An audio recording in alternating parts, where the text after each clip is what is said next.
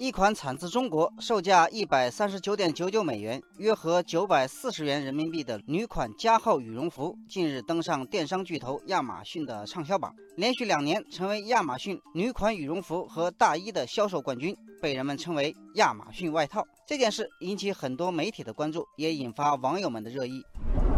网友格雷琴说：“我在一次散步的时候，曾经连续看到二十个女性穿着这款外套，它似乎是这个冬天最流行的外套，在纽约、费城、底特律和加拿大的富人社区都很受欢迎。”网友亚历克斯说：“亚马逊上关于它的评价已经超过六千条，其中有超过百分之八十是四星或者五星的评价，但是它的价格只有加拿大鹅售价的百分之十。”网友舒言说：“我查了一下。”这个羽绒服的品牌叫欧绒来，生产商是浙江的一家公司。品牌创办于2006年，2010年开始在网上销售，面向北美和西欧客户出口女士服装。网友海豚湾说：“谁能想到我们在三里屯排队买加拿大鹅的时候，美国人却把中国国产的衣服变成了爆款？这个牌子在国内知道的人不多，为啥在国外这么火？美国人到底喜欢它什么呢？”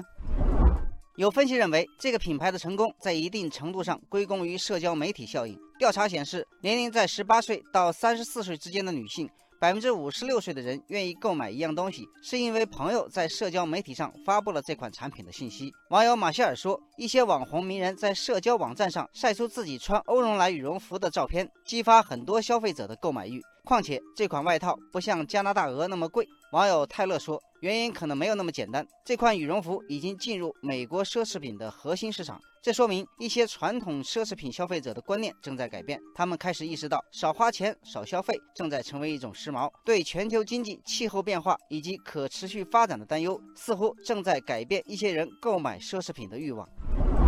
有业界人士说，这次的亚马逊外套事件在某种程度上还说明了亚马逊可能威胁传统奢侈品行业。掌握着消费者大数据的亚马逊，正在慢慢成为高端消费者购买平价时尚爆款的目的地。